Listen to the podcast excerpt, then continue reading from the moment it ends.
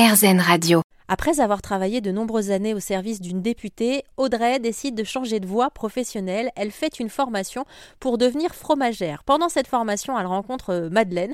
Dès le premier jour, elle s'installe l'une à côté de l'autre. Madeleine lui donne les cours qu'Audrey n'a pas eu le temps de prendre. Elles se lient d'amitié. Elles font aussi la connaissance d'un professeur qui va beaucoup les inspirer. Et depuis quelque temps, elles sont à la tête de la laiterie marseillaise. J'ai demandé à Audrey, évidemment, grosse gourmande que je suis, de nous parler des différents produits qu'elle confectionne. Euh, on avait très envie de, fabriquer hein, en ville. Euh, pour être honnête, il existe la laiterie de Paris, euh, qui est notre grande sœur, on va dire, qui a ouvert ses portes pendant que nous, on était en formation avec mon associé.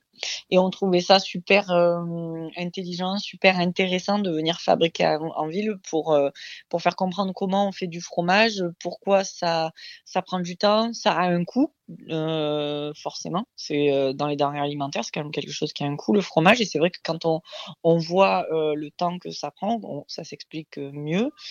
Euh, donc oui, oui, oui, c'est hum, la transmission euh, était euh, importante pour nous. En tout cas, on trouvait ça super euh, euh intéressant et, euh, et, on se disait pourquoi pas faire ça à Marseille, parce que moi je suis originaire d'ici et, et, je me disais que la ville méritait un aussi joli projet. Et de débattre autour du fromage, même si a priori on n'est pas une région très productrice de fromage. On, est sur un projet qui est quand même très engagé dans le sens où on fixe pas le prix du lait qu'on achète pour fabriquer nos produits, ce sont nos producteurs.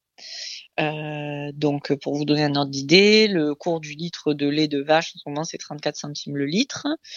Euh, nous, on le paye 85 centimes hors taxe. Et on prend en charge le transport. Donc, nous, ça nous coûte euh, plus d'un euro dix le litre de lait, en fait. Mais euh, notre objectif, c'est que notre éleveur puisse vivre, en fait, de son travail. Et euh, avec 34 centimes, le litre de lait, on vit pas de son travail. En moyenne, ça coûte au moins 38 centimes le litre sans compter son salaire pour un éleveur laitier. Donc euh, nous, c'est aussi ça euh, l'objet euh, et l'objectif de créer la laiterie, c'est à notre humble niveau essayer de un peu changer les choses, soutenir notamment les éleveurs laitiers. Audrey, vous recevez avec Madeleine ces litres de lait dans votre laiterie ouais. marseillaise et vous en faites quoi? Alors, on en fait des yaourts dans lesquels on s'est spécialisé un peu dans l'infusion des plantes locales.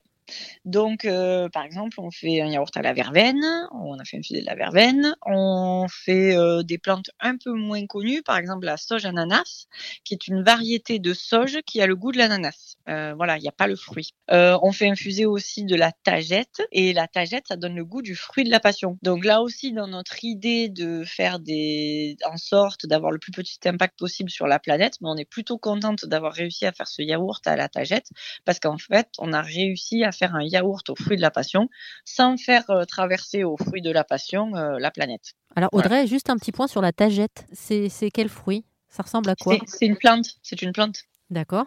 Une feuille, euh, on va dire, assez fine et dentelée. Ça pourrait ressembler un peu à la feuille de cannabis, on va dire. C'est pas vraiment ça, mais ça peut y ressembler. Et c'est une plante qui pousse par ici, en fait, dans le coin. Et, euh, et donc, on est super contente d'avoir réussi, avec, en faisant, juste en faisant infuser cette plante dans notre yaourt, euh, à avoir un yaourt goût fruit de la passion, sans faire traverser la plante aux fruits qui poussent pas ici, euh, ni à y mettre des arômes euh, artificiels. Merci Audrey, ça donne envie effectivement de venir vous rendre visite pour en savoir plus sur vos secrets de fabrication et puis pour déguster évidemment tout ce que vous proposez à la laiterie marseillaise.